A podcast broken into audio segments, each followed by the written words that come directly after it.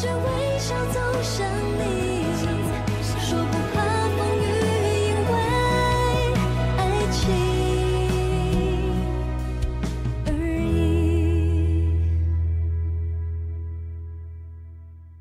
Hello，大家好，欢迎来到发球上网，我是主播笑飞。Hello，大家好，我是师哥，今天很开心来到发球上网。师哥也是我的一个好朋友，然后呢，我们最近都在看一个跟网球相关的电视剧，那就是吴磊和周雨彤对周雨彤演的这个《爱情而已》。虽然听起来这个四个字跟网球没有什么关系，但是我打开这个腾讯视频的这个封面图上面啊，就是看到吴磊跟这个周雨彤坐着，然后后面这个背景上都是网球的样子，他就成功了引起了我的这个注意力。然后的话呢，我是在极客上面看到师哥啊，他有分享很多自己观剧时候的一些同步的一些啊这个观后感，所以也是今天有这么一个契机，把他邀请到我们的节目里面来跟他聊聊一下这个剧中的网球，包括爱情上面的一些啊想法和观点吧。嗯，对的。那我在开始的时候，我会有一些关于网球的专业问题想要问一下肖飞，这个也是我在看这部剧里的时候的一些疑问。首先，先先问一下肖飞，你在看这部剧的时候，你的出发点是因为那个网球吸引到你，然后你觉得说跟自己喜欢的领域比较相关，所以继续往下看吗？还是其他的方面吸引了你？嗯，对，因为首先我对周雨彤的印象还是挺好的，对，因为我还挺喜欢看她那个《我在他乡》，挺好的。哦，我也是。对，然后我觉得她演一个上班族那个社畜的感觉，我觉得她应该是上过班的，她能够比较带入这种打工人的这种感觉里面，她演一个中层，我觉得是挺接近的，没有那种职场那种职场剧的那种悬浮感。对嗯啊，这里没有 没有影射刘涛老师的意思啊。嗯，对，嗯嗯，好，那这个里这个剧里面其实有一个很重要的点，就是男主角在二十二岁的时候，从羽毛球运动员选择变成了一名网球运动员。那在网球领域的话，像这样的一个转变，是真的没有过先例吗？以及它的一个可实现性到底有多强？嗯，鱼庄网的话其实是有先例的，比方说大家非常熟悉的李娜，她其实小时候就是啊、我我我记得他的爸爸就是打羽毛球的哦，啊、所以他从小其实练的是羽毛球，但是也也是很快吧，七八岁的样子可能就转网转转网球了啊、哦，对，就是啊、因为他的手腕也比较硬嘛，就是。嗯，他的羽毛球教练也说，要不去试试看网球，因为 他这个资质打羽毛球可能是啊、打不太出来的啊。但是你说要是二十二岁啊，羽毛球转网球，确实如宋山川说的一样啊，就是如这个吴磊在剧里的这个演的宋山川说的一样，这在整个网坛都是没有这个先例的。那么嗯宋山川就是这个先例，对。嗯那你觉得剧里把这个逻辑处理的合理吗？嗯，我觉得这首先在，因为二十二岁的话，你在羽毛球去打网球，其实并不是那么合理。但是在这个剧情里面呢，你又觉得它是合理的，因为啊、他在那么一个训练氛围之内啊，又有一个梦魇一样的一个障碍在，然后他的这个队友金毅啊，他整个这个宿舍的这种氛围在啊，你你其实看不到他打羽毛球的一个出入。那么这个时候，梁友安他伸出了自己的橄榄枝，让他试一下网球。包括宋山川，他小时候也是喜欢这样网球这个运动的，对吧？他打羽毛球之余啊，他去这个还要晚上加练网球，所以他妈会说你的手腕怎么这么硬？所以哦他其实是有这样子的一个初心在的。所以我觉得，呃，剧情是有很好的合理化了他这个呃二十二岁与转网的这么一个动机啊，这嗯些条件都比较成熟。嗯明白。诶我有一个印象非常深刻的点是，剧里面其实强化了他打网球的一个策略性。比如嗯说，他会观察教练的一个发球的习惯，然后就去攻克他这个习惯。所以对网球来说，这种就是这种策略的应用，还有运动员的脑子的要求，是不是比较高？会不会比其他的运动要来的更高一些？呃，这个我倒觉得其实挺看运动员的，就是观察。像阿加西的话，他其实早年也是有很多这样子的关注别人的一些细小的动作啊，看一些视频，发现，比方说他这个抛球的轨迹跟他发球的方向是有关联的。那我觉得跟宋山川这个观察比较像，那这也是从刻苦当中得来的。我相信你在其他运动领域，如果你你对你的这个竞争对手保持足够关注的话，应该也能够发现某种规律在的。嗯，所以我觉得这个还是看运动员的。但是网球它有个特殊性，就是说，呃，它的干扰因素比较少。就是如果单打的话，就是一对一，就是我嗯跟你，对吧？独自上场嘛，李娜的自传这么写的，所以它是一个呃，也可以说比较孤独的一个运动项目啊。它不像团队的这种篮球啊、足球啊，嗯，它是一对一的。他上场的时候，可能教练都没法给他太多的这些指导和帮助，他都是嗯完全要靠自己的观察啊，靠自靠自己的这个分析，靠自己的这个心态调整。所以像宋山川这样的比较善于观察，但是呃心理一开始又相对比较脆弱的那么一个人来说，确实是有很多啊、这个冲突性的这些戏剧的情节在的。嗯，好的。呃，我作为一个体育的外行哈，这一部分的一些细节的问题可能比较多，所以我再多问一个，嗯就是呃，网球它是一个独自上场的项目，单单打的时候，那羽毛球和乒乓球它也是独自上场的，所以他们之间的差别是会会在哪些方面呢？它网球对于运动员他独立性的要求会更高吗？对，会更高一些。因为你看这个乒乓球，其实啊、他们休息的时候啊、像经常会看到像以前刘国梁啊，会在这边啊、对吧？会会去跟他的这些运动员去啊、去提点一些东西啊，或者有些时候比较严厉的，可能会是训斥一些东西，对不对嗯？那么羽毛球啊、也是类类似的，但是网球的话，因为教练实际是坐在包厢的，哦啊，有些时候只能靠吼，就一开始吼都不行，这个算这个场外指导啊，是嗯要被这个裁判啊去提醒的、警告的。那哦么现在的一些啊女子这一块其实是可以做一些指导的啊，对。然后男子的话呢，好像也是可以去啊，就是在盘间啊，可能可以去做一些啊，在一些比赛吧，具体要看的啊，好像并不是适用于所有的比赛，对，就是会做可以去提醒一些东西，对。然后但嗯是啊、总总体来说就是没有那么方便。然后的哦话啊、虽然都是隔网的一个运动，但是网网球它的这个商业程度更高，它的这个比赛的残酷性也更大啊，它的受这些心态上的因素也会更多。对啊，明白明白。好的，然后回到剧情哈，我想再问一下，就是所有这个剧里面和网球专业相关的片段，你有没有印象特别深刻的，发生在球场上的？嗯，有，就是这个张岩指导啊，他是说啊、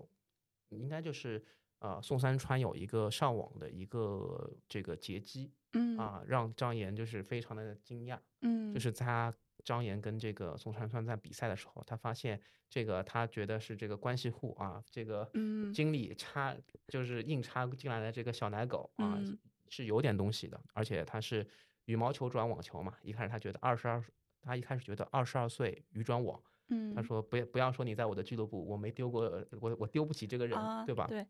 但他通过这个结击发现，哎，他身上这种呃打羽毛球这种保留的一些网前的一些技术内容。嗯对吧？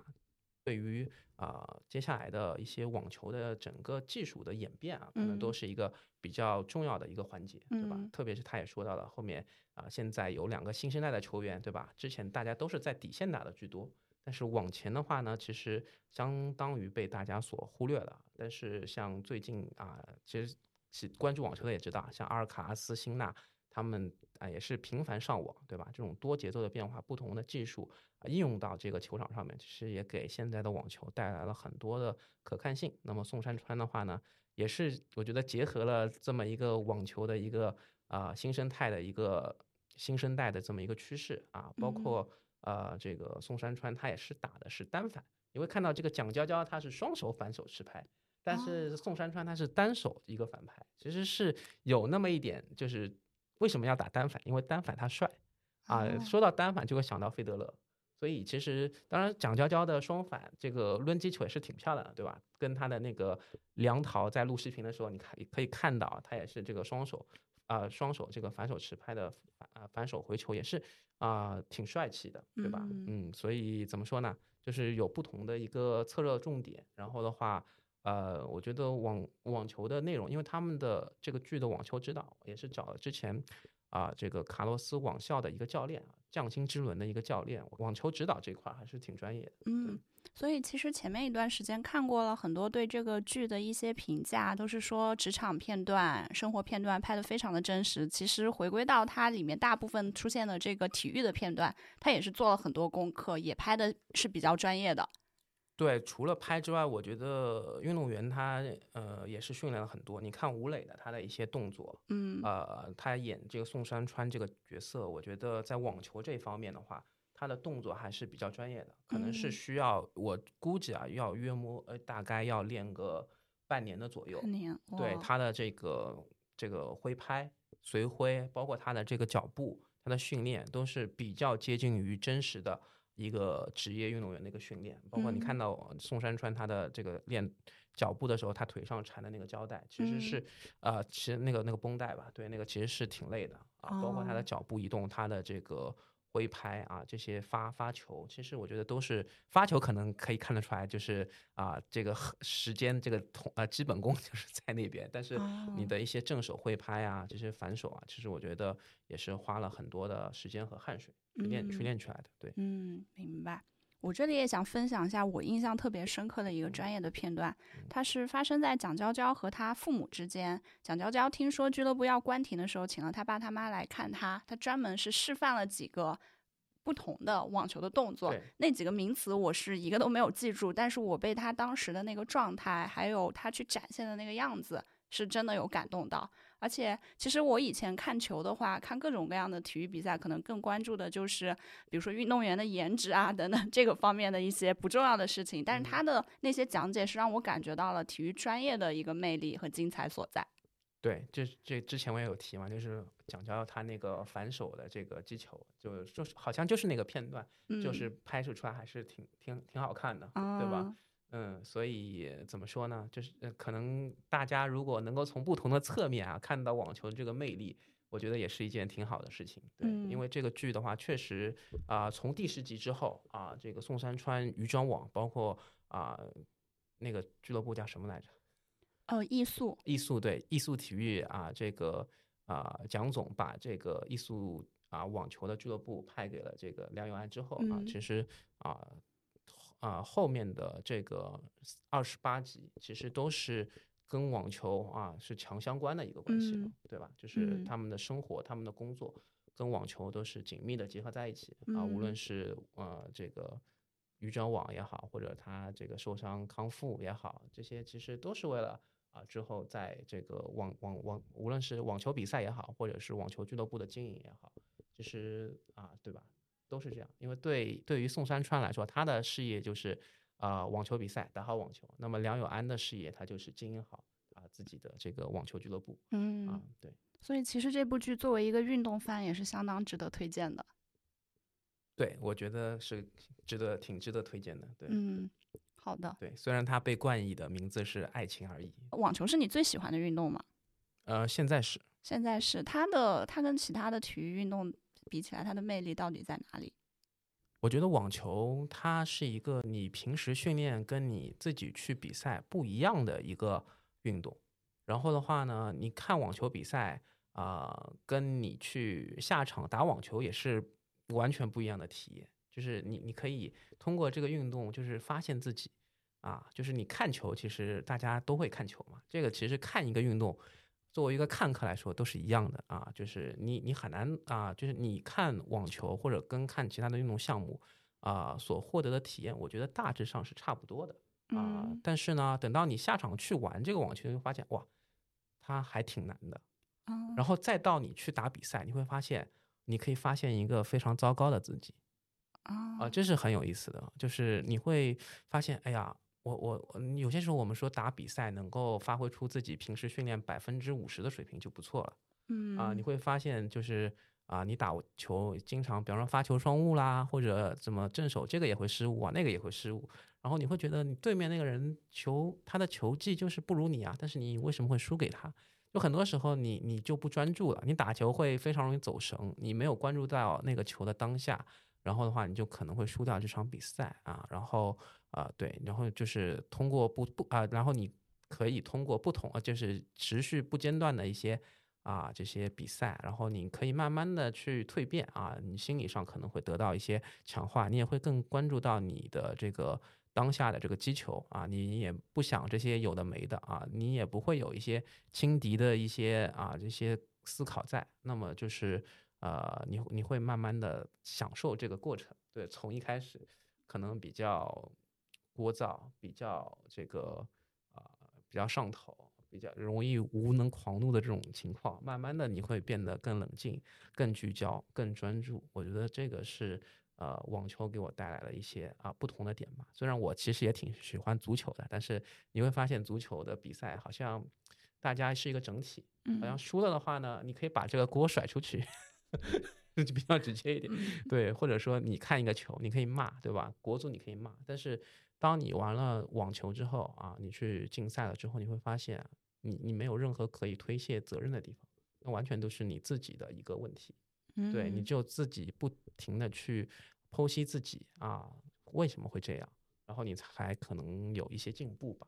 所以我觉得这个其实是一个相当内观的一个活动啊。你说它哦它是某种程度上的冥想、禅定时刻也可以，嗯对，因为这完全取决于你自己那个当下你的所思所想，啊包括嗯你的这些思考啊，这种化化作你动作上的一些啊能力。嗯啊，其实很多时候是用脑子、用你的这个精神力在打球。对嗯对，如果你能够不受一些干扰，对吧？你比方说你对面感觉是一个弱不禁风的女生，想哇赢定了，对不对？嗯然后哎，没想到这个女生还挺能打，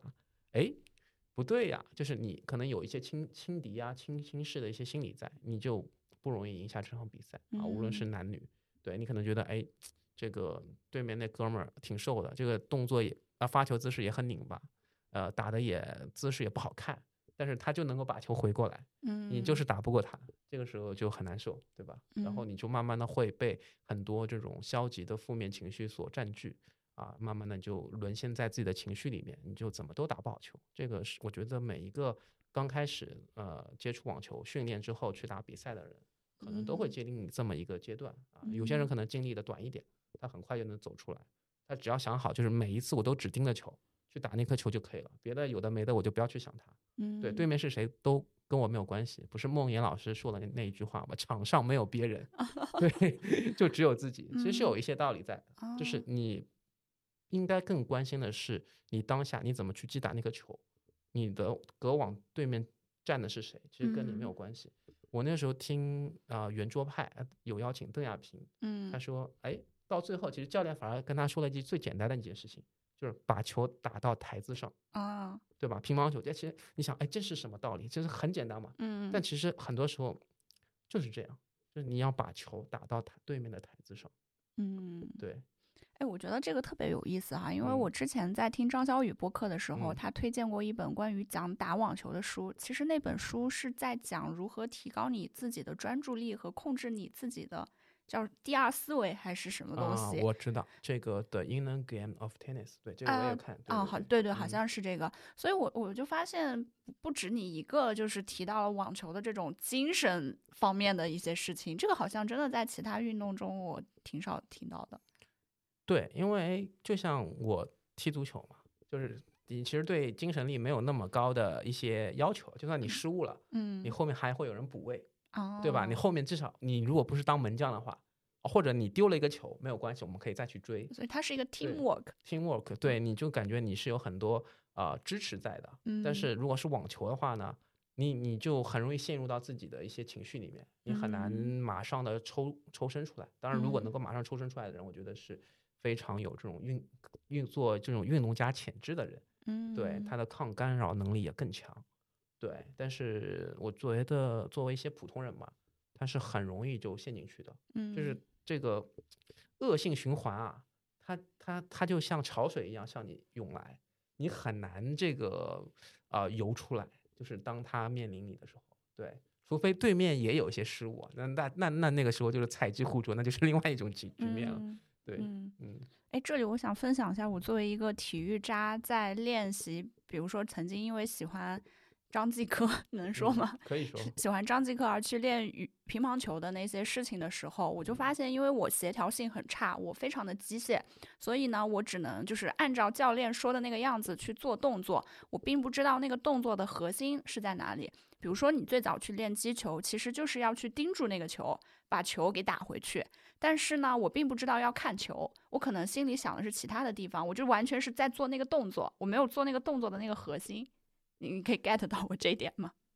嗯，我能够大大概明白，就是呃，其实打网球，我觉得也是呃有这样的一个过程的，就是嗯你可能说啊、更关注到怎么去挥拍，怎么去啊、这个我们说做一个小臂内旋的动作，去让你的前屈跟这个球有更多啊的包裹性。啊，但是往往有些时候你专注于这一点，你就会对于比方说这个球怎么过来的，它是什么嗯样的一个旋转，嗯，你应该在什么样的位置体前击球，对你可能会有一些误差，就是你当顾很容易顾此失彼嘛，对对对，对吧？那这个其实也只能靠时间啊，包括一些经验，慢慢的心态上的调整，然后去、去做一些转变吧。因为我觉得你也是失足少女嘛，就是失我足少女是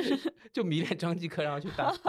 呃就以前吧，去去嗯学习乒乓球。但我嗯。觉得啊，虽然这个这个偶像现在已经变得不再那么呃不再有示范性的一个效应，但是我嗯。觉得能够帮你引进一个这个运动项目，我觉得还是嗯。一件啊、挺好的事情，就是嗯。你去接触到了这个乒乓球，然后你嗯。去啊、在这个过程当中去感受到了乒乓球的这个魅力，我觉得也是挺好的。嗯，其实说实话的话，没有太感受到魅力，因为嗯看帅哥打比赛和看他的周边的那些新闻，和自己真的站在台子上去重复的练很枯燥的动作，是截然不同的两种体验。在练枯燥动作的时候，只能看到自己如此没有天赋和如此不协调，以及你你如果试图想要去变成一个，比如说我在业余场上能跟别人打几局的，这是一个漫长的旅程，就是会被这个东西吓退。所以在其实，在比如说你跟我讲解网球魅力之前，我可能还是关注的是那些体育的周边，但是也是因为你跟我说了这个剧很专业，我其实觉得后面在后面的一些体看体育的过程中，可能会更加关注那些本身体育的魅力。嗯，明白。因为我觉得怎么说，我觉得乒乓球还是相对比较容易的。如果你在练习 乒乓球的过程中感觉到比较枯燥的话，比较机械性的一些重复的练习，其实网球刚开始学的话是更不友好的。嗯，对，因为其实我们中国人是比较擅长在这个小台子上面去玩这些旋转的，嗯，切削啊，对吧？这些你看他们嗯的持拍都有各种不一样的，然后不同的持拍可以带出不同的旋转。对，对吧？那我觉得网球的话，其实相对比较固定，而且的话，啊，一直也都是这个西方的这些选手啊打的会更好一点。那我嗯们亚洲的球员其实排名也都啊、不那么尽如人意吧。那可能女子这边还好一点啊，男子的话其实一直都没有特别特别亮眼的一个、嗯一个人啊。对，当然如果说算上华裔的话，那张德培也是拿过大满贯的。哦，对，如果算上这个美籍华人张德培的话，那可能啊、那个基数啊，就是黄种人，就是嗯可能会好那么一些些啊，加加入了一个比较重要的变量分子，嗯所以嗯，我觉得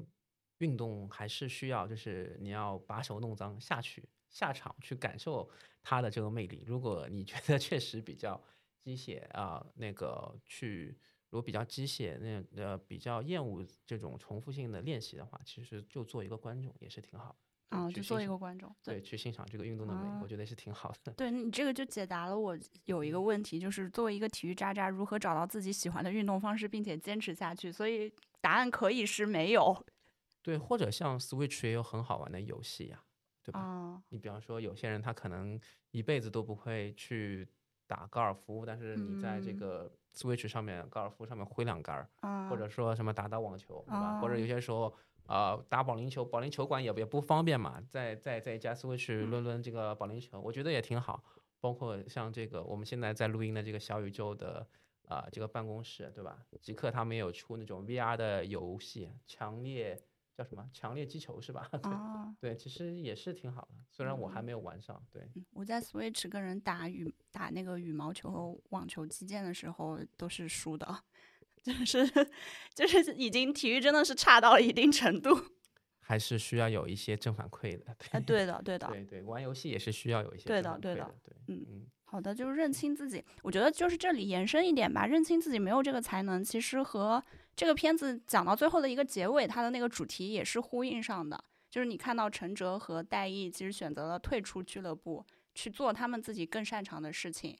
在那个时候，我是被陈哲真实的打动到的。呃，我觉得有一些不认可的地方，哦，就是陈哲是这样的，啊，但是戴毅他是有天赋的，他只是哦通过网球作为一种特长生，它其实是呃某种意义上利用了现在的运用了吧，利用了有点难听，就是运用了现在一种大学招生的制度，它啊，其实是获去去做啊、学历上的一些深造。啊、嗯。其实戴毅，我觉得他打网球还是有一些天天赋的，对嗯，那他肯定是比陈哲有天赋的。嗯，他只否则，你如果他打的不行，陈哲你要是在他那个戴毅那个年纪，他可能都没办法评特长生进这个大学。嗯，明白明白。这样子，对，对，嗯那所以就单说陈哲吧，就是嗯让我觉得说，其实这个剧里每个人都在找自己比较擅长和适合自己的道路，嗯，对对，打鱼打从鱼转网，然嗯后包括像其他的一些人，其实也都是在坚持自己喜欢的那个事情。这个是我觉得这个剧在爱情线之外一个非常大的主题。嗯，是的。然后，嗯，我觉得陈哲他说到陈哲，我就再多提他一一句啊。然后陈哲，我觉得他的人物弧光是在于他其实是陪蒋娇娇打球的一个玩票性质的一个对有钱的一个富二代，对吧？对嗯，但是在这个离开了艺术体育啊，然后这个梁友安是创立了叫做 Top Smash，Top 啊，对 Top Smash，Top Smash 的时候，他这么一个可能，嗯，怎么说呢，就是网球天赋平平啊，然后他居然也跟着整个团体会为这个 Top Smash 去争这个排名啊，在他力所能及的这些比赛里面去拼尽全力，这个是我觉得他的一个人物弧光在的地方啊。当然，嗯他之后就像你说的，他也知道了自己的一个天花板啊。但是我觉得在之前，其实他包括蒋娇娇跟梁桃的爱情嗯啊，其实我觉得陈哲也是做了很大的推进的一些贡献啊在的，对吧？嗯助攻，助攻，对他是一个很好的僚机啊，嗯所以我觉得陈哲这个角色也是，嗯，虽然是个配角，但是我觉得也有一些啊、有价值的事情啊，可以看得出来。嗯，好的，对，那体育这块儿跟网球相关的，我觉得也聊到差不多了啊。我剩下的就是来问一下师哥啊，对，然后啊，这个剧当中呢，其实也是有很多啊值得一说的地方啊。首先，这个在啊还没有播完之前啊，人民网它就有评论说啊，这个剧的最大的优点就是它还原了爱情本来的样子啊。想问一下师哥是不是同意呢？嗯，好的，这里我还是想先问一下你吧，嗯呃，你觉得对这个呃这个观点你是怎么看待的？然后我觉得你是不是可以也再补充一下我的一个情况，个人方面的情况？哦，对，那我说一下吧，我我个人是挺认可的。然后的话呢，嗯，我觉得这个剧，嗯，确实就是感觉它比较的真实，让你会相信它这个剧情里面所展示出来的就是情感，也不光是这个宋山川跟梁永安，对吧？像张岩跟那个梁永安的闺蜜叫什么来着？嗯，罗念，啊，罗念，对他他们两个人啊，包括蒋娇娇和梁桃，还有这个蒋总跟那个郭柯宇演的那个呃，陈可啊，，陈可对嗯啊，他们的这些爱情的观念啊，其实也是会折射在很多这个普罗大众的身上啊，所以我觉得其实也是可以引起大家不同人啊、不同啊这个婚姻阶段或者情感阶段的一些反思。然后师哥让我介绍一下一个背景信息啊，因为呃呃，就是嗯、呃，我我说的稍稍微模糊一点还是清楚一点？嗯，这个影看看你看啊你就是直觉上最想介绍的，我直觉上就是感觉找师哥也是因为就是师哥他的情感经历跟梁永安有点像啊，因为他也是找了一个年下的男朋友，这个男朋友我也认识啊，对，然后我们叫他王老师王老师啊，OK，王老师，对，所以我觉得师哥对这个剧他是更能够感同身受的嗯，而且王老师是运动员啊，啊，他他对业余运动员，国家二级运动员吧？国家二级运动员，然后擅长的就是乒乓球，对，对，嗯呃，我那行，那我就我觉得这个介绍很非常的怎么说？这个介绍非常的呃犀利，对，就是踩中了这几个点，就是运动员，然后年下，呃，然后跟所以很多的事情跟剧里发生的非常非常像。嗯，对，然后就聊这个第一个话题吧。我觉得整个剧的爱情观念是非常非常的正常的，就是它是一个很自然的在一起的状态。两个人可能之间之之前有一些工作的关联，可能会有一些其他方面的交集，然后慢慢慢慢的走到一起。它没有任何的比较狗血和让人觉得假的那一面。嗯，包括梁永安对待爱情的态度，他也是说我会对这个男生心动，他不是铁板一块。但他在面对他第一次表白的时候，也不会这么快的答应。我觉得这是一个很正常的、有理性思考能力的成年人在遇到事情的时候一个非常正常的反馈。是的，而且与其说是克制吧，我觉得反而可以说是抗拒，嗯，有那么一点抗拒在，或者说，对呃，他需要冷静一下自己，特别是冷静对方。对对对对对，因为他考虑的其实他很成熟，他考虑的很全面，他知道自己在面对这个事情的时候，他的眼下的一些工作的优先级是什么，生活中的优先级是什么，然后他也能想到这个年龄差带来的一些对方可能考虑不周全的地方，然后他嗯。帮对方也考虑到，我觉得这个是很正常、很真实的一面。嗯。然后包括在蒋杰和陈可的这段感情里面，嗯。大家都在说啊，这对非常好的是他们俩最后没有复合，就其实好像铺垫了一些蒋杰大概认识到自己生活中的一些问题，但是他们没有复合，我觉得这个就是很很真实和很喜欢的一一面，因为不是所有人像蒋捷大概四五十多岁。他不可能说，我因为生活中突然出现了一些事情，我就完整的改变了我自己的价值观。我要把追妻火葬场，我再把他追回来，就不可能。所以其实两个人最后就是和平的、很 peace 的分手了，然后又 peace 的继续就是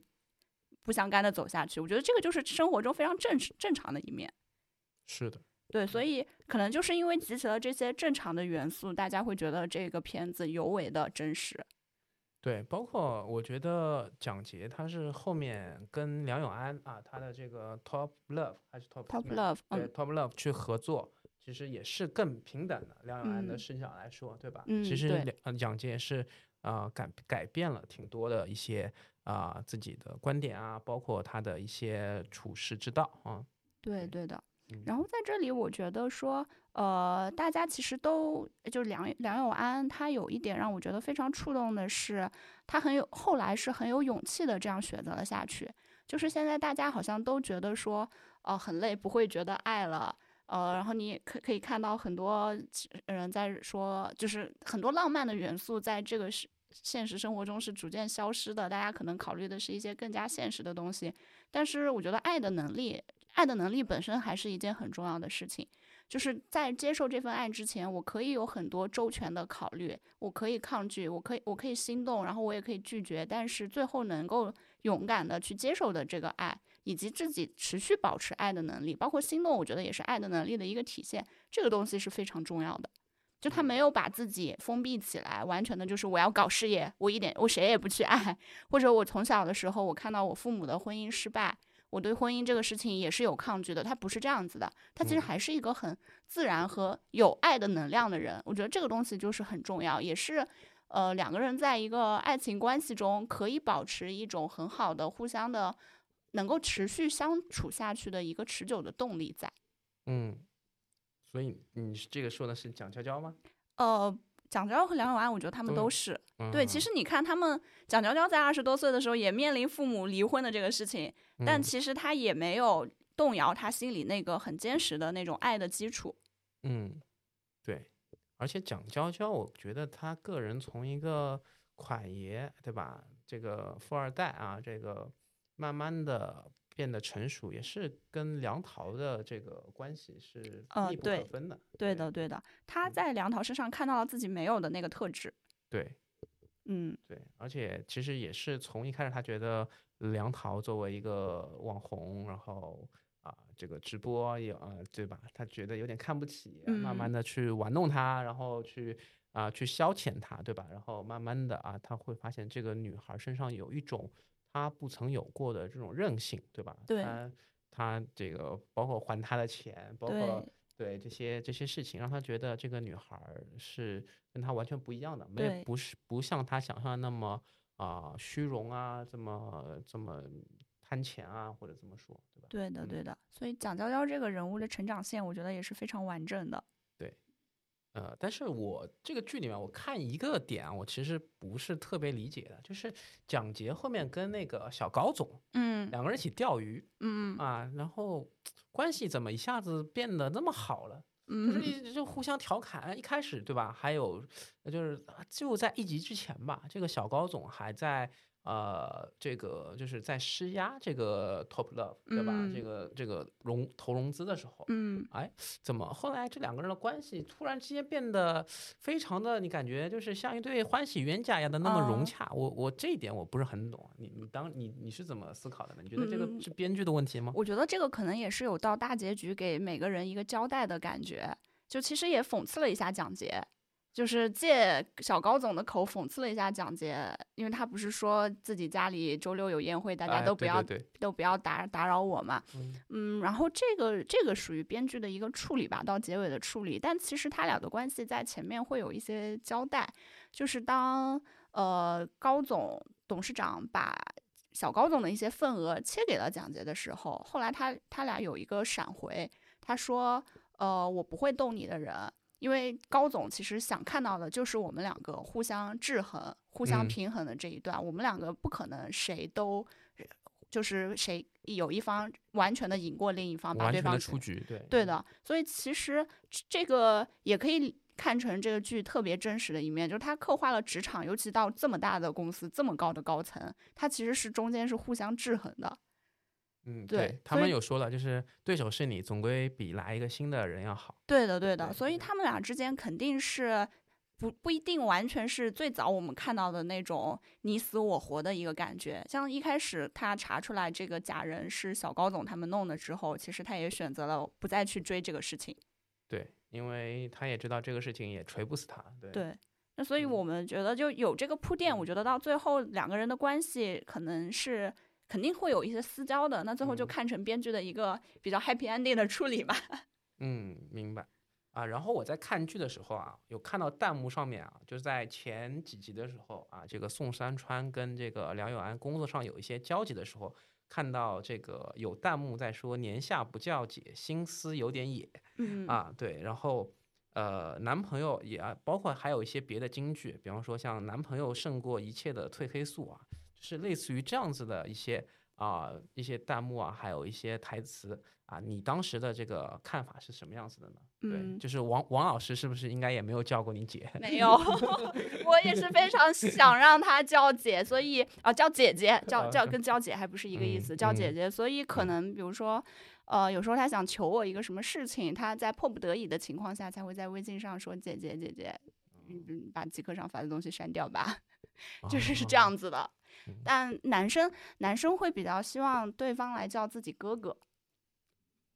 所以这个在剧里面其实也有体现，有体现，就很经典的一个画面。他是两宋三川说：“你叫我哥哥。嗯，对，嗯，然后男生还会希望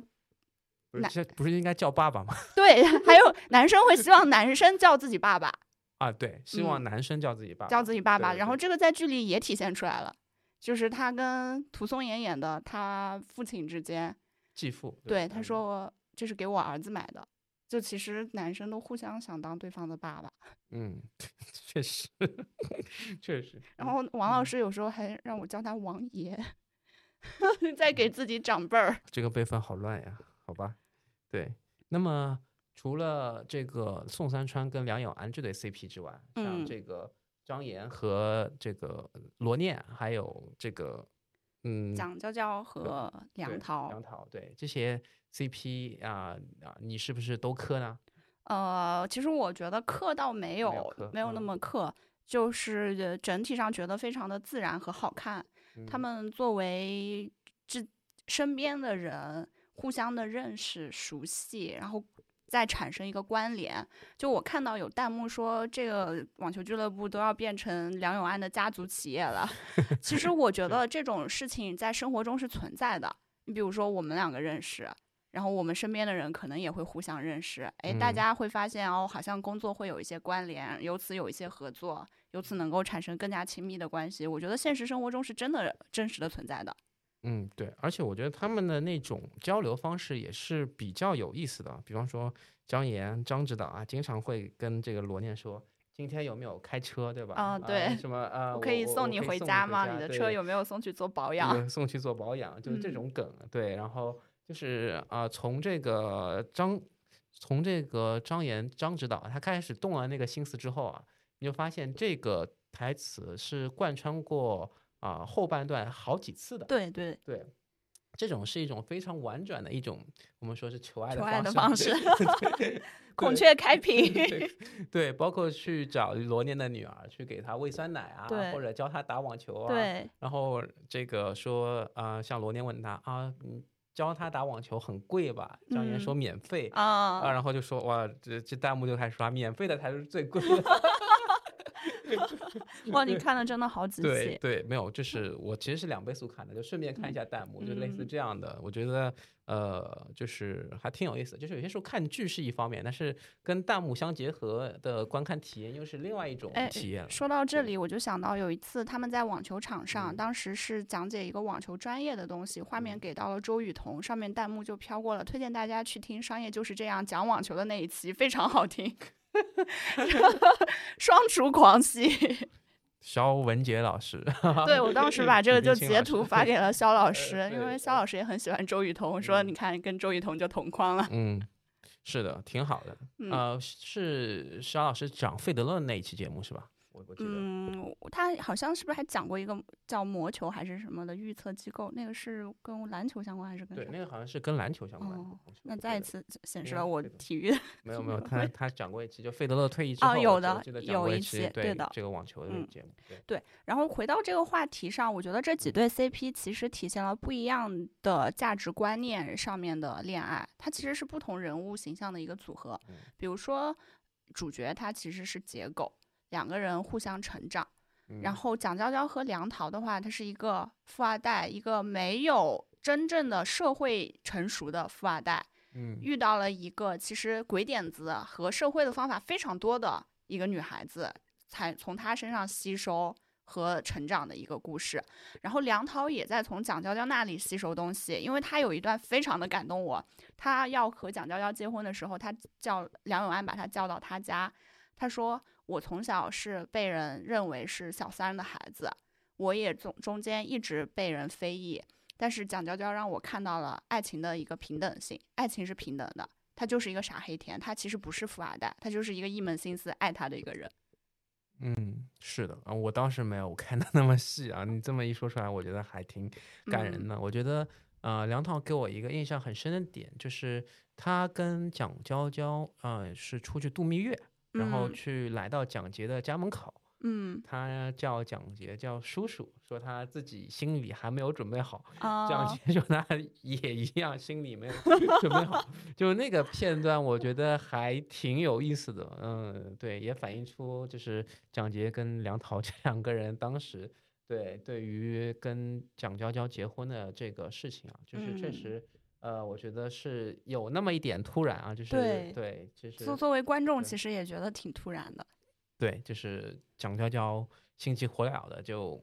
买了钻戒，然后嗯。就在俱乐部这么一个场所啊，就是嗯。结婚，所以让当时让 蒋杰和呃郭柯宇那叫什么陈可，陈可对，然后蒋杰跟陈可啊，陈可我倒倒倒我陈可我倒是觉得在自己的俱乐部嘛，然后既来嗯之则安之，他觉得倒也没什么，但是蒋杰觉得因为婚礼都是给大人办的嘛，嗯。蒋杰就觉得这事儿好像不太靠谱，丢了面嗯。子都没有，对吧？大大摆宴席这样子，嗯。所以呃，我觉得也是当时蒋捷的价值观，我觉得是刚受冲击吧，就是离婚，然后梁永安也离呃这个离嗯开了自己的这个管辖，对，对吧？然后儿子蒋娇娇也啊、就是跟自己渐行渐远，然后跟梁桃走到了一起。其实他也知道这个事情也 都不可逆，对吧？嗯，他感觉他人生中比较骄傲的，除了自己的事业之外，他的家庭，对吧？他每周六都要跟啊、太太的这个聚餐啊、这些东西都慢慢的离他嗯、渐行渐远。对这种割裂的一种状态，其实他自己都还没有完全接受过来，还没有改变过来的一个的。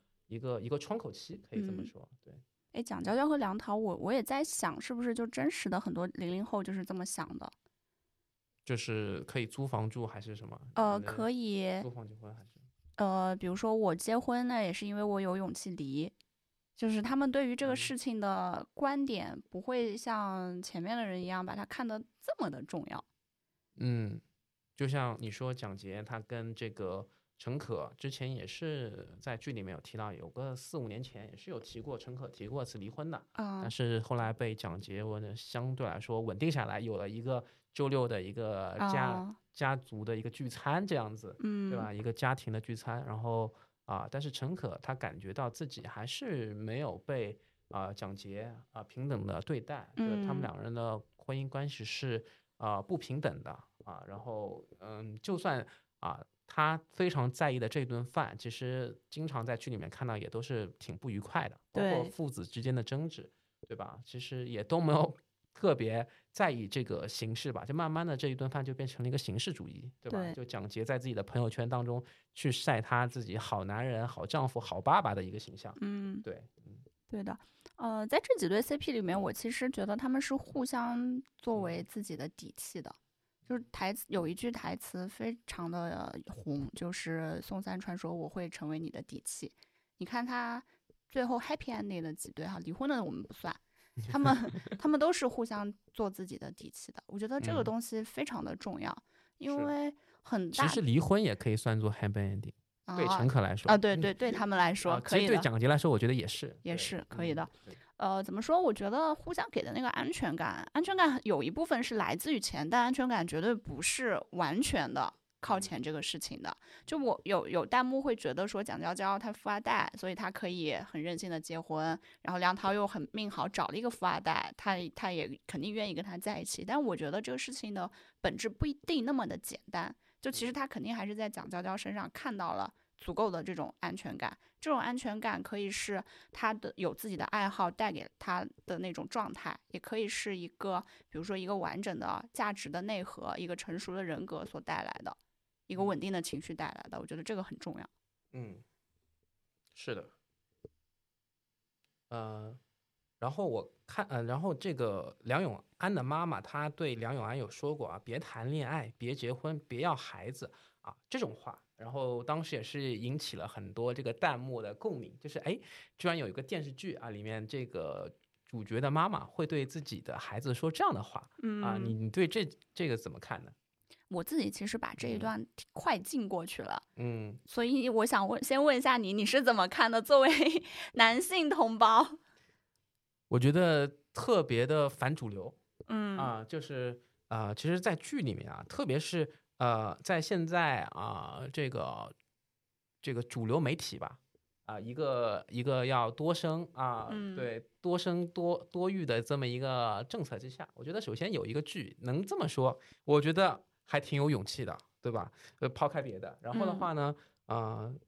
这个又带入了梁永安他妈妈啊，这个被。应该也不能说像小三吧，就婚姻破裂，嗯，她的这个丈夫啊，爱了其他的女儿，又又生了一个女孩儿，这样的一种情况下，她对于婚姻的背叛，包括她自己也相当于是这个离婚了之后就做了很长时间的这个独立女性，嗯，她对于她自己的一个生活经历啊，得出了一个总结，所以她希望梁永呃，就是可能会有那么一点点的怨妇的一些情绪在吧，这也是我觉得梁永安她自己有。有意识到的，就是她妈妈经常会有这嗯。方面怨妇的一些行为，所以她不想被他的妈妈所影响。啊，但是我觉得他妈妈当时跟他说这一句话啊、他的出发点，我总我觉得可能还是相对比较好的。嗯，对，就是不不是说那种比较低位的，我就是为你好啊。嗯，就他妈妈只是说基于他自己的一个局限性，嗯，他可能他给出的呃这三个不要啊、嗯就是呃是出于他自己啊对于啊一个人生的一个认知吧。嗯，对，但是我觉得梁永安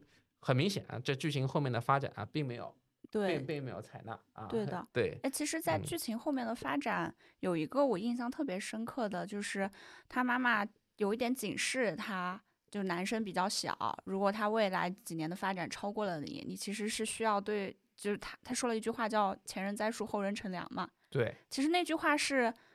触动到了梁永安的，其实对梁永安想不被触动，但是在，他的深层次里面啊，他的潜意识里面，我觉得是有在意的。对的，对的。对所以嗯这个这个就像你刚才说的，一开始梁永安想要。其实是不想接受他妈妈的这些东西，他妈妈嗯是有一点怨妇的感觉的，没有走出来这个事。然后到后来，他不知不觉的，其实会受到这个潜移默化的影响。对，其实再到后来，他也劝说他妈妈接受新的生活，就他跟他妈妈说后来去旅游啊等等的，他妈也没有并并没有要和他爸和解的意思。这我觉得就是成年人很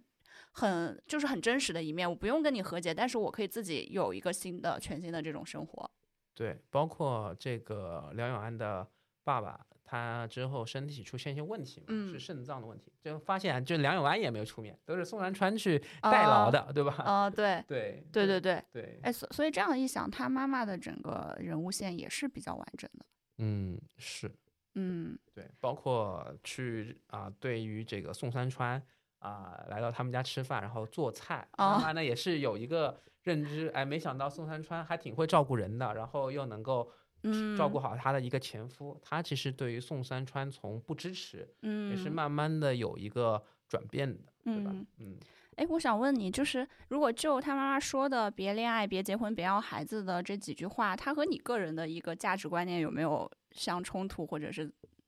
你觉得是更像还是更冲突？我我觉得这都是每个人不同的理解和选择。对，我觉得这可以是一种生活方式，嗯，而且，嗯、应该来说还不错吧。就是你，你只要对传宗接代没有特别大的这个需求或者说欲望的话，我觉得这种生活方式对于自己来说还是应该挺快乐的。这是一个我觉得会会有点自私的一种选择吧。嗯，对，就是，嗯、是挺能够让自己开心，就是的一种方式了。嗯，如果说你不是特别需要一个伴侣去提供情绪价值啊，或者传宗接代啊，或者呃，包括你自己养老这边你也有自己的一个规划，我觉得这是一种可以选择的一种方式。嗯对嗯，然后我个人也不排斥这一种啊，但是我我我觉得也可以有其他的。对，啊嗯明白。我前面把这一段跳过，就是因为我其实在这方面相对比较传统一些，啊就是我觉得我不可能不结婚，嗯因为一个人的生活压力挺大的。啊对，然后孩子这种我没有想，嗯呃，但反正就是到结婚这里，我是比较传统的，所以我就嗯把它前面的东西跳过了。好的。但我知道它反正是为了剧情的发展。对，哦，我是刷极客有看到啊，就是呃，你有提到啊，这个编剧特别会啊，就是嗯啊、在这个宋山川和嗯，在宋山川跟梁永安啊、微信语音的时候啊，就会截屏。然后嗯你是有这样的行为吗？我感觉你有 有，有的，嗯就是你会非常想要每一帧都截下来，因为你觉得每一帧都很帅。有时候我甚至会录屏，录完之后再截，因为这样保留的会更多一些，你可以截到最好看的那个角度。我不是很理解，你跟他都是又不是异地恋，我经常之前他还是有一段时间在学校的，啊，我们都是视频的形式。他比如说在实验室里面学习，在宿舍里面，那我们就是开视频。嗯哦，那好像时间也不像人家异地恋那么久了，嗯，那还是很会想念是吧？会。啊，就是你们这个情感的浓度比较高。啊我知道狗粮了，好，我知道了。下一个话题。那我想，我想说，就是编剧真的好像跟嗯修狗谈过恋爱，嗯跟体育南大谈过恋爱。他其实有非常多的台词很真实。我举一个嗯例子，嗯，就男生会不会，你们会爱说“狗都不用”这种词吗？会说对啊，嗯，就是他俩有一段在火车上，周周周雨彤问他，男生是不是都不用指甲剪？吴磊嗯说狗都不用。就这个词，我真的是从跟王老师在一起之后我才听到过。他会说这个东西狗都不吃，狗都不用，狗都不理。哦，嗯，所以这个世界只有狗受伤了，在直男的世界里面，只有狗受伤了。好吧？狗还是人类非常忠诚的好朋友。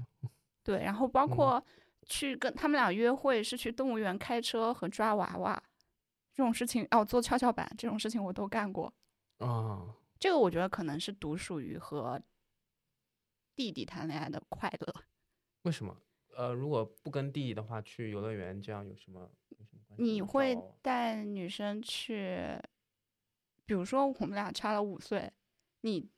你如果说你跟一个差五岁的女生去约会，你比我小五岁，对对对，嗯，你会带她去干嘛？游乐园也也会去啊。对嗯，那如果迪士尼也会去啊，这哦个迪士尼，对 对啊，迪士尼确实是会的。嗯对，嗯，嗯，我以为你会去一些更比方说呢，球场 球场，球场非常不适合。哦，球场不适合。对我觉得你教一个女生打网球非常败好感的，哦，为什么？就是隔一个网，距离又远了。哦哦，对，然后网网球一开始体验又那么差，哦，对，只有只有恋爱综艺会这么拍，带带哦 带女生去球场，原来如此对，除非除非那个女生会打网球，我觉得那体验会好很多。啊，对，嗯嗯，对，有趣。嗯，对，肯定是就是非常肤浅的，就带电影啊、游游乐场啊这种、哦这种海洋海洋馆啊，哦，海洋馆洋馆，对那那有什么区别？嗯那有什么区别吗？没有没有嗯区别，呃所以我没有 没有区别。点。哦，好的，对好的，对，但抓娃娃这个点，就是跟年年年下的男朋友抓跟年上的有什么区别吗？年上的应该也会啊。嗯，但我跟就是别人去抓娃娃，他们就没有兴趣。哦，还是跟阅历有关系，感啊情有可能。嗯，怎么说？好好好，行啊，刚才刚才其实笑飞你有说到，你一开始是被呃网球它作为一个海报的一个背景吸引进去，点进去看了这个剧。你知道我一开始是被什么吸引的吗？我不知道我被花絮吸引的。哦，花絮是什么你？知道他们一开始放出了一些比较大尺度的花絮，这些在正片里面都被剪掉了。啊？哦，啊、对，你引起了我的好奇，就是我决定再去看一下正片大概。是只放了十秒钟左右的时间，但是花絮大概放了几分钟的时间。你是指那些拥吻和床上镜头吗？对，床上的，哦，包括吴磊去拿 涛涛哦，的姿势。还有这种对哦，对，所以你知道现在很多的结构链的剧情，大家都会避免不了的要去体现男生的，就比如说他的身体啊，荷尔蒙，荷尔蒙。对，所以我一开始是奔着这个去看的。我甚至还跟我同事说，我觉得吴磊的胸不够大，感觉并不能够完全的吸引到我。但我看了之后，我会发现，爱情包括姐弟恋这个噱头，其实是这里最不重要的一件事情。嗯，对，所以这个剧名叫《爱情而已》嘛。对，对所以我看到了友情，看到了亲情，看到了自己的一个选择、成长，包括看到了一些性别很平等的东西。嗯，但我觉得爱情是这里的一个主线，但它不是全部。这个就是这个剧让我觉得方方面面都拍到我心上的一个原因。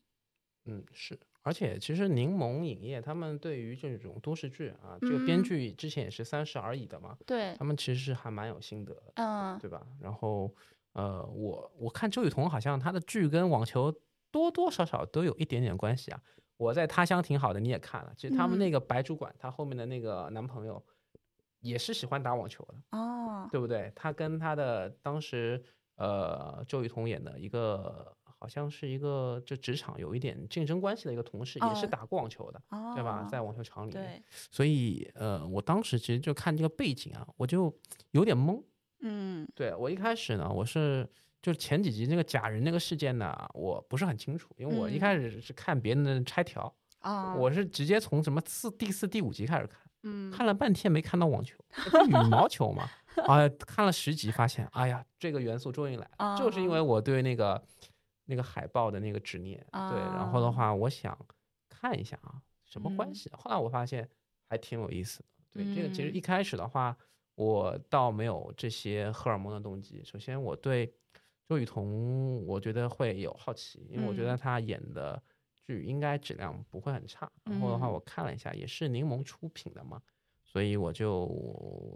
看一下啊。因为对吴磊，我其实呃没有太大的感觉吧。他这个什么《星汉灿烂》那个，我，我我有过耳闻吧，跟赵露思的那个剧，大概讲什么故事，我也是看过拆条，所以有一些嗯了解。但是吴磊的话，我对他，嗯，不能说喜欢，也不能说不喜欢，就还挺路人的。对，然后后我觉得他要他他跟网球有什么关系呢？所以我其实也是有一些好奇在的，嗯，所以保留了比较多的集数吧。对，嗯但是我觉得光从前十集的剧情来看，我觉得也还不错。嗯对，就就算没跟网球有关系的话，我估计也可以看完。对啊我反正是这样的。对你的嗯话，啊、我觉得还是挺难熬的吧。如果一开始是看一个比较偏荷尔蒙花絮的话，啊，他们俩走到一起，我估计要二十多集了。而且其实他们后整个内容里面对荷尔蒙的呈现是比较少的。对呃，有可能有一些大家觉得隐晦的表达吧，比如说吴磊洗完澡之后挂一个毛巾，这个也算吗？这个可能嗯算吧，在嗯剧中我觉得已经算比较那个的了。哦嗯，对，这里就是我觉得有一些没有拍到，可能是因为不好展现的一些原因，是生活中跟体育男生谈恋爱会 非常享受的。嗯嗯嗯，懂了。不是不是不是 黑皮体育生吗不？是不是啊，是比如说比如说摸他屁股，哦，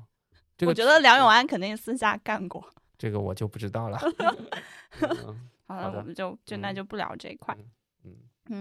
就是其实刚才我也提到了一个，它它里面有一句台词叫“想成为你的底气”，以及说这个片子在最后有想体现出来说，每个人其实是做自己喜欢的事情和擅长的事情那一部分的。嗯，我感觉底气和做自己的事情这两个事情，它是互相交融和循环的。你可能会因为做自己的事情取喜欢的事情取得了一些正反馈，所以你会更加的有底气。而去选择做自己喜欢的事情，本身是需要一定的底气的。这个底气可以是家人给你的支持，你本身可能有一定的经济基础，你才能够去选择做自己喜欢的事情。明白。对，所以我觉得这个利益是蛮妙的，在这个剧里面，然后以嗯及也是看到可能看到生活里面中间，我觉得非常重要的一个事情。嗯你觉得嗯周雨嗯彤演的三十岁是跟你觉得女生的三十岁有区别吗？我觉得挺真实的，就是女生在职场上的专业不是通过以前职场戏那种高跟鞋，嗯，然后雷厉风行的骂人这些表现出来的。她其实比如说对待合同的一个专业性，她去找各种解决办法的专业性，这个是她很职场的一面。然后另外一方面，她其实又是可以很幼稚的，比如说两个人在一起之后的那些所有的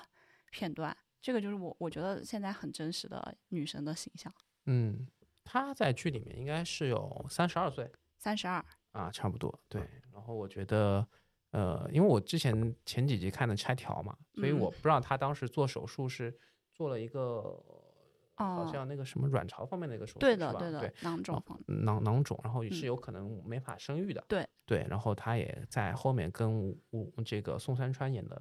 啊、宋山川啊去交代了这个事情。嗯，对，然后我觉得处理的方式是很成熟的，嗯，包括你说的他在职场上面啊、怎么去解决问题，怎么去啊、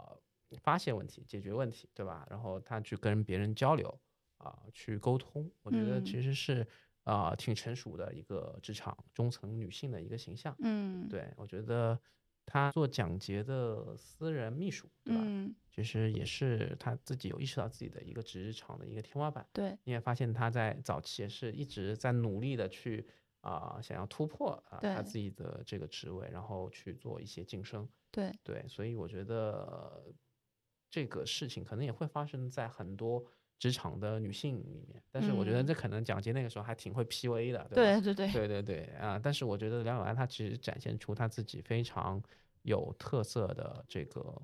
工作上的一些价值，嗯，对他的能力是呃，包括是这个高董嘛。也知嗯道这号人物，啊对吧？对对，你会发现董事长他也知道梁永安他的能力在，包括像小高总对，也是想要梁永安去自己的销售部门的。对，所以首先他是一个人才，他的能力也获得到了认可嗯啊，只是说他想要在一个更合适的位置。嗯，然后当他发现这个网球俱乐部啊，他可以更好的体现自己的工作价值，然后他在嗯这边也比较开心之后啊，对我觉得嗯还是挺开心，他有这样的一个职场的一个转变的。嗯嗯，问你觉得你还有印象比较深刻跟运动有关的电视剧吗？电视剧、电影之类的电视剧、电影，啊我们马上不是那个《灌篮高手》的那个啊？动画电影要上，昨天已经看到有很多人去拍零点场，零点场，对我觉得这个这个算啊、这个不是真人的，这个动漫嗯的，对吧？而且这个也不像之前是手画的，所以也是哦挺好奇的。然后像真人的话，比方说像比较早的陆毅，他有演过那个一个足球的叫《壮志雄心》，对，没没听过了没听过，对。然后还有一些好男儿，他们当时最早演的《网网球球王王子对。对然后，但是好像运动番拍的电影、电视剧，呃，不是很多，啊嗯有限啊、对。然后，嗯、像这个陈可辛拍的《夺冠》，啊？女排女排对，讲女排的，对，呃，然后别的的话，好像印象就不是很深了。嗯对，篮球火，对吧？台湾啊的那时候以前罗志祥，对，那时候的篮、嗯篮球火，嗯。但是现在看这个剧《篮球火》，我觉得挺中二的，它主要讲的是啥？这个我还真没看过反。正挺中二的，嗯，就是挺热血，当时看挺热血，但是后面嗯看其实挺、挺中二，挺傻的。哎，我 我现在想一想，运动是很多偶像剧里面都不会缺少的一个元素。对，但是它怎么说呢？就是它如果变成一个特别聚焦的一个、嗯一个一个一个点的话，对吧？都是你要围绕着它，其实也不太好去展开说嗯故事。我觉得这个像二千二已经处理的比较好了。嗯好像很多人把这个运动当做一种决斗的桥段，你像《爱、嗯爱情公寓》里面，对吧？啊这个诺兰和这个胡一菲，他们也是在网球场打网球，对吧？去竞争这个曾小贤啊，就有有嗯这样的明争暗斗在。那这个可能是我觉得对于一些运动场所比较合适的一嗯个点啊，嗯对。然后包括现在你看综艺里面也会有很多运动项目啊，那可能跟之前冬奥会也有关系。嗯对吧？那可能会作为一个元素，但是你如果说当它变成了一个主题啊，变成了一个母题的话，这个 就确实就有点难。但是我嗯觉得运动场上确实是有很多很 drama、非常戏剧性的一些点，比方说上周五，对吧？这个你也知道，上海男篮，对吧？哦对跟这个苏州，哎呃，跟这江苏我我队的篮球非常好，奇的问一下，这个嗯事情它的一个处罚决定，我听说是很重，挺重的。这个重大概是什么级别？比如说，如果以内娱作为一个参考的话，他大概属于什么级别的人塌房了？呃，这个不太好类比。那我觉得，因为你怎么说，你怎么说这个重？其实有些人觉得这个判罚轻，嗯对，因为他并不是说是一个假球，他说是这个消消极比赛赛。对，那哦如果说大家认为应该判假球的话，那这个消极比赛就是比较轻的了。哦，那你说的重，我觉得可能是体现于对于李楠和李春江指导他们要禁赛三到五年的，对对对，这个这个级别，包括对于这个球队的经理这么一个竞赛的一个、嗯一个职业的一个期限，嗯嗯嗯，所以我觉得也不能一概而论，而且这哦个的话，我觉得，呃，有人说是，还有人说是默契球。如果说是啊默契球的话呢，那可能比消极比赛还要轻。对吧？所以哦其实大家的观点也没有在一个平行线上面。哦，所以我觉得，如果你一定要让我去类比一个比方的话，我觉得可能像文章这个级别，就且行且珍哦惜吧。哦，但这个事情在 当时还是挺大的。挺大的，挺大的。但是也没有说你像文章，他还是可以去演一哦些话剧啊什么样哦子，就是对。但是你像李春江跟李楠指导，他们就嗯不能再去执教球队了。嗯，因为我听说过李楠这个名字，我感觉好像是当时，比如说和是不是在什么广是朱朱芳雨，是不是那个年代的？对，广东那边对对对对，他在广东队，然后好像吐槽大会里面好像也有提到李楠吧？哦，嗯，所以假球和和消极比赛，假球是存在着买卖关系吗？对，假球是存在着买卖关系。呃，就是在《爱情而已》里面也有提到这个东西，就是当时小高总让他让他去打假球嗯，是的，啊，这个事情对运动员来说非常的不光彩和严重。嗯，那肯定啊。哦，对，然后网球比赛的话，比较少的传出假球，但是在我们国家的斯诺克是一个假球的重灾区，就是有很多斯诺克的球员现在都有被调查。对，包括上足足，包括足足球，你也知道，足球嗯，足球其实大家都不意外，因为假球的话也打了非常久了，对吧？已经有个十几二十年的一个历史。但就是斯诺克的话比较好操控嘛，一个人，对，然后，哦这个是因为背后的商业利益。对应该是商业利益。啊，对，但是网球的话就不会，因为其实网球是一个比较高，呃把网球是高度商业化的一个运动，嗯，就是我赢了就是拿奖金，嗯对吧？然后我还有排名，嗯，我输了就是就是，如果说他要打假球的话，啊，首先要买他的这个比赛的人要多，另外呢，就是他还要丢分丢奖金，嗯。所以他必须要能够完全覆盖掉他所丧失的这些啊内容。那这个的话，这个成本就比较高了，嗯，对吧？你要去控这个盘，一是不太容易，二是打了，嗯，你要是做了这个事情之后，也是有点违背他这个体育精神的。嗯，对，高排位的一些选手，德约、纳达尔、费德勒这些你听到过的人，嗯，对，虽然费德勒退役了，或者是其他一些高排位的一些种子啊，他要去打这个假球，对他来说是非常不值得的事情。哦，首先他自己是一个这个行业顶尖的球员，对吧？他的商誉，对吧？他的这个品牌影响力，哦他去做这个事情完全没有必要。嗯，对，而且他能赢了，能赢更多的奖金，嗯维持自己更高的排名。嗯他所以他没有打假球的这个动机，嗯反而是像这种斯诺克的这些程度的球员，对，因为网球可能在一些低级别的，嗯或者说排名一百以后的，嗯，有可能是存在假球的，这个没有哦办法说死。哦，但是对于前进前一百的对嗯他没有完全没有必要做这个事情。嗯对，哎，我在小红书上看到有网友说，宋三川赢的那些奖金，其实他在那些比赛上基本上就是一轮游，就是从他拿的奖金额度来看，他在那些比赛上是一轮游。对，因为怎么说呢，就是呃，要看吧，就是他拿冠军的奖金，我相信，呃，因为如果说他的比赛并不是那种全国性的，像很多嗯深圳的比赛，确实不会有特别高，而且他这个我觉得这奖金额度也是比较真实的，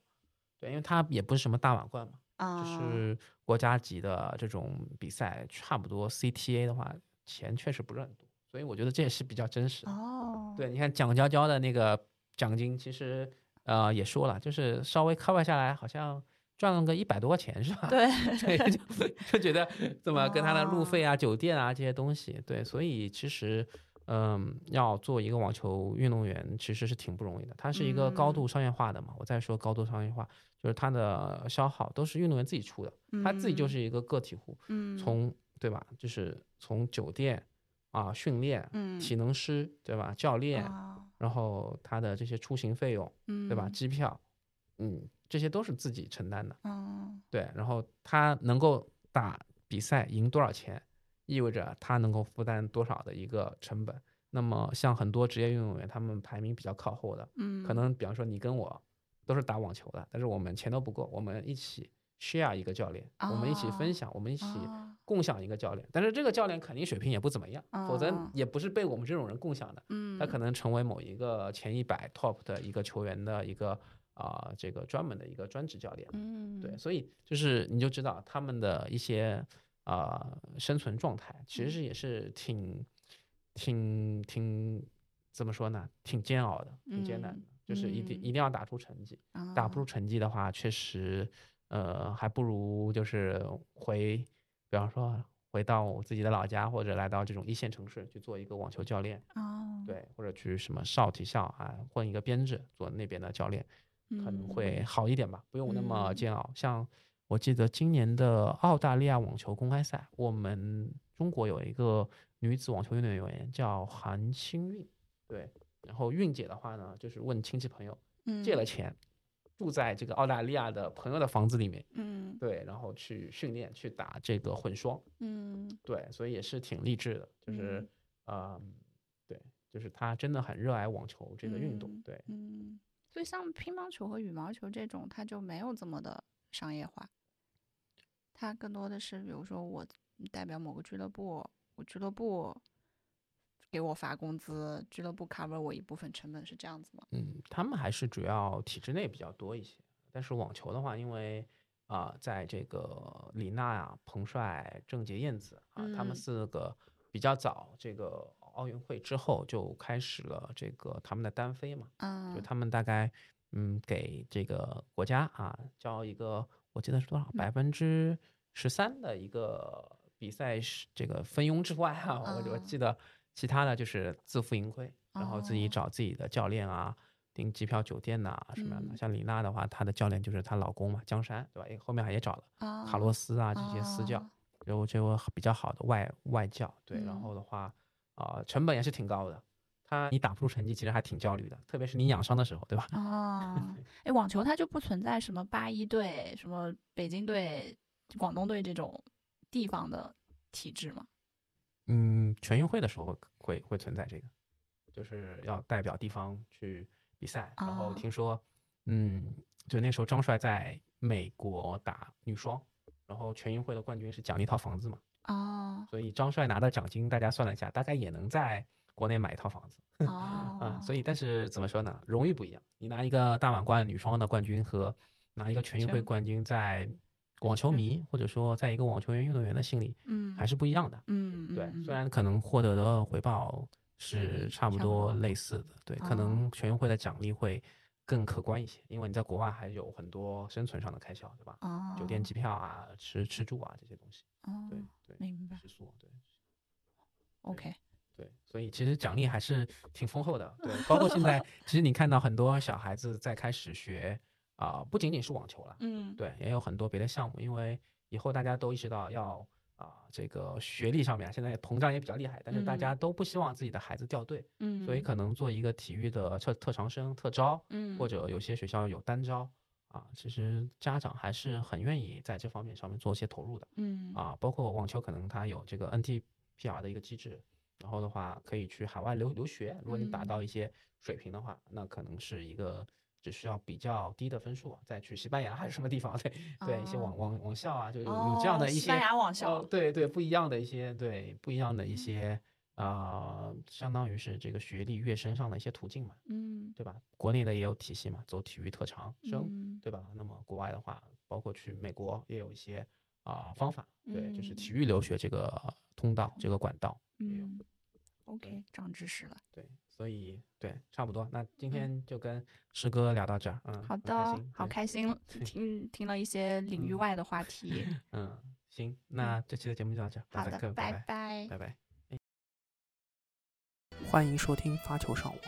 发球上网现已上传小宇宙、喜马拉雅、网易云音乐、苹果 Apple Podcast、Spotify。你可以在上述平台收听并留言与主播嘉宾互动。另外，添加发球上网小球童微信号 surf 下划线 volley 即可进入发球上网听友群，以球会友。